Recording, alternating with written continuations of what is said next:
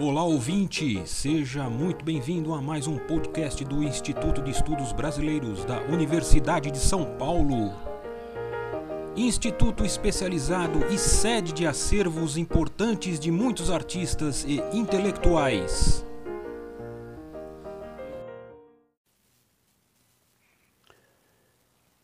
Olá, estávamos no episódio número 9 dessa série sobre o geógrafo Milton Santos, tratando, ainda que bem inicialmente, da teoria do espaço, do espaço geográfico como produção social.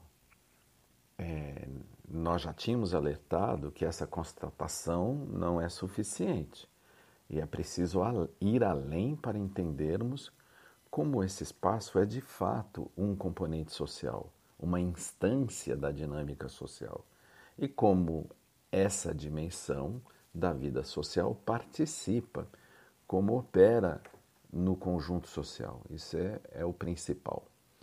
Por isso, essa percepção para ser visível é, exige não só uma retórica, mas uma teorização paciente que passa por exercícios de abstração. Aliás, é bom lembrar que abstrair é uma espécie de laboratório para quem pratica ciências humanas. E essa teorização sobre o espaço não parte do zero, porque há uma tradição de elaborações e discussões na filosofia e em várias ciências sobre visões teóricas distintas sobre essa categoria do pensamento e de nossas vidas, que é o espaço. Como Milton Santos se posicionou nessa questão, nós já dissemos. Mas agora vamos mostrar isto com mais detalhes. Qual era o espaço de Milton Santos? Vamos partir de afirmações mais conclusivas para depois retornar aos fundamentos. É comum afirmar-se que o espaço é o conjunto dos elementos naturais e dos objetos humanos sobre a superfície terrestre. Isso é óbvio, mas é algo muito genérico que abre caminho para muitas confusões. É uma afirmação descritiva do que existe na superfície terrestre e esse ainda não é o espaço que opera nas nossas vidas. Pelo menos não nesses termos que nada esclarecem. Milton Santos dizia, entre muitas afirmações, que o espaço geográfico é uma configuração territorial dos objetos geográficos, mais o conteúdo, a vida social que lhes dá sentido e os anima. Mas, é, para que essa afirmação não fique vaga, vamos a um exemplo. Embora, como já dissemos, Milton Santos não gostasse que a cada raciocínio teórico já se partisse para exemplos. Mas vamos traí-lo um pouco nesse momento a finalidade justifica. É, um exemplo, uma estrada. Hum, esse elemento banal que todos conhecem apresenta uma finalidade clara, ligada à produção de relações sociais. E essa finalidade é ser via de transporte determinada, que foi determinada antes da sua construção. Já um, uma casa uma moradia, tem a finalidade de ser abrigo. Ora, isso é bem elementar, mas é, é só coisas que ser feitas pelo humano têm objetivo, são, são produzidas com alguma intenção pré-determinada, pelo menos no plano de uma consciência explícita. Dessa forma, os elementos da natureza não são objetos geográficos, pois não possuem uma finalidade em si mesma. Afinal, qual a finalidade de uma montanha ou de um rio, por exemplo? Mas será que podemos ficar por aqui nessa discussão? É, vamos pensar melhor sobre o fenômeno natureza. Projetando-se na natureza, o ser humano atribui aos elementos naturais do espaço objetivos e finalidades que na sua origem eles não tinham. Assim, um rio é, se transforma em vias, em via de transporte e, de, e fonte de alimentos, passando a ser visto e usado segundo essas finalidades. Ele pode também ser fonte de energia, por exemplo. Uma montanha pode se transformar em lugar sagrado e cultuado, existindo com esse propósito é, para determinado povo. Isso não é coisa apenas dos antigos, como apressadamente poderíamos pensar. As sociedades modernas, mais do que quaisquer outras, deram objetivos à natureza. Boa parte dos elementos e conjuntos naturais estão nas contabilidades econômicas e projetos dos estados e das empresas como recursos naturais. Um exemplo interessante é o caso do petróleo. Alguns países conseguem, por exemplo, empréstimos internacionais dando como garantia suas reservas conhecidas de petróleo, que, embora ainda sejam natureza intocada, já pertencem ao fluxo econômico do país. Nesse sentido, a natureza foi humanizada e seus elementos transformados em objetos geográficos.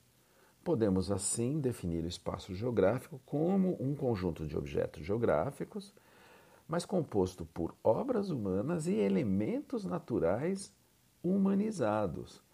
É, bom, de uma maneira mais sofisticada, Milton Santos, indo além, Milton Santos, por exemplo, numa, numa palestra em 1982, no quinto Encontro Nacional de Geógrafos em Porto Alegre, ele fez numa comunicação a seguinte afirmação: O espaço não é um pano de fundo impassível e neutro.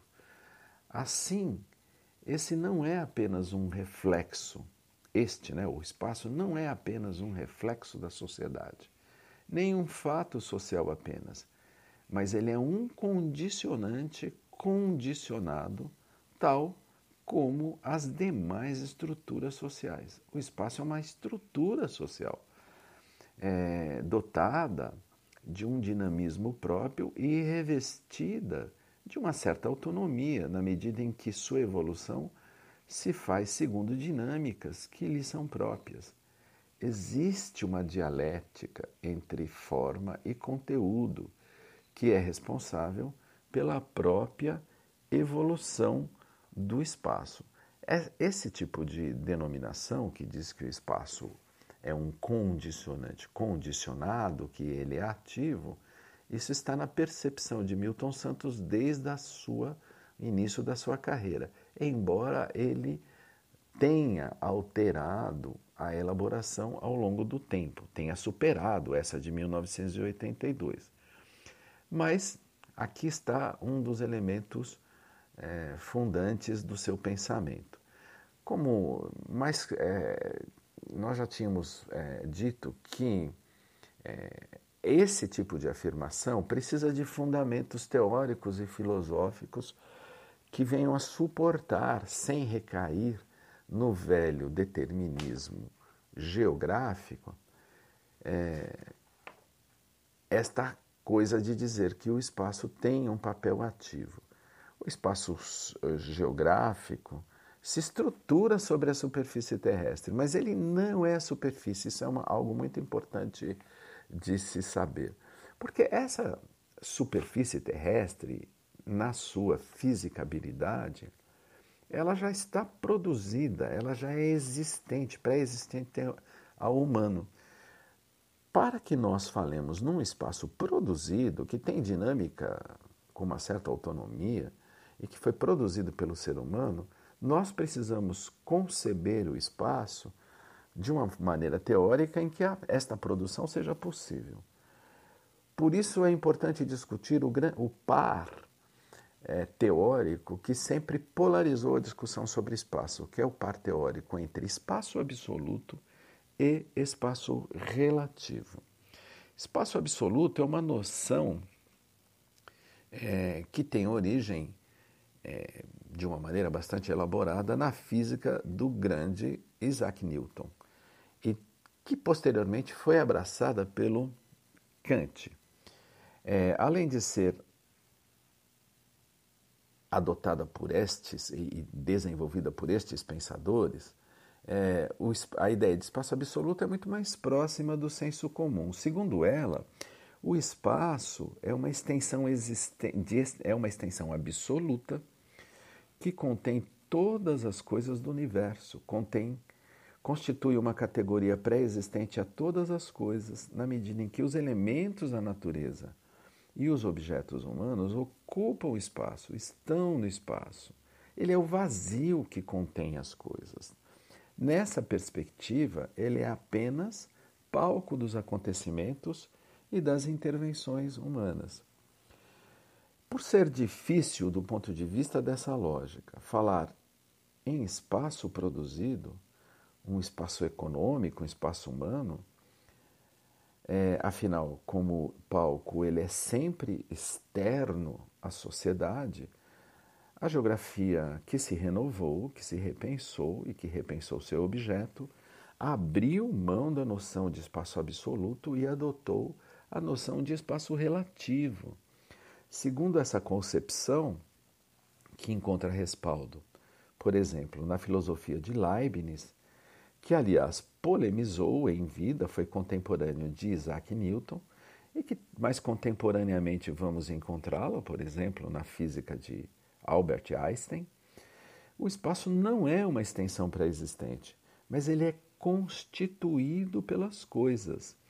As coisas não estão no espaço, as coisas fazem o espaço. O valor de cada elemento dá-se na, nas relações com os outros elementos. No campo da geografia, especificamente, é, trabalhar com a noção de espaço relativo nos leva a entender os elementos naturais e os objetos humanos como constitutivos do espaço. Portanto, uma cidade ou uma montanha, é, ela, é, esses dois objetos não estão no espaço, elas são o espaço geográfico.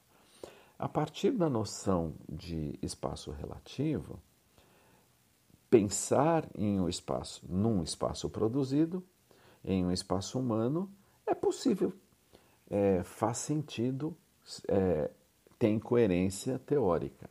A principal decorrência, decorrência dessa elaboração conceitual é que o espaço geográfico torna-se o espaço construído pelas sociedades humanas, consequentemente, um espaço social. Ele é parte concreta de uma sociedade, ou dito de outra forma, uma dimensão espacial da sociedade. Desse modo, não é externo, não é palco, e sim elemento componente da sociedade. Na linguagem dos anos 80 de Milton Santos, é uma estrutura da sociedade. Como as pessoas, a cultura, a economia, a história, a política são componentes da sociedade. Ainda que possa soar estranho, compreender o espaço geográfico como elemento constitutivo das sociedades abre uma via extremamente rica é, e, no nosso ver, indispensável para o entendimento da realidade. Milton Santos foi um desbravador nesse sentido. Estudar a realidade contemporânea é, social, desprezando o ponto de vista geográfico, é tratar as sociedades como abstratas imaginárias, como um invertebrado, um corpo que não tem onde se sustentar. É, então, nesse sentido, a concepção de espaço relativo, ela é a chave, é o fundamento teórico que vai suportar estas elaborações que pensam o espaço como uma dimensão do social, que pensam o espaço como uma estrutura do social. Nos próximos episódios, vamos ver como Milton, vamos ver o que Milton Santos fez com estes pressupostos teóricos, e foi bastante coisa. Até lá. Este podcast do Instituto de Estudos Brasileiros chega ao final. Esperamos que tenham gostado e em breve retornaremos com um novo assunto para você.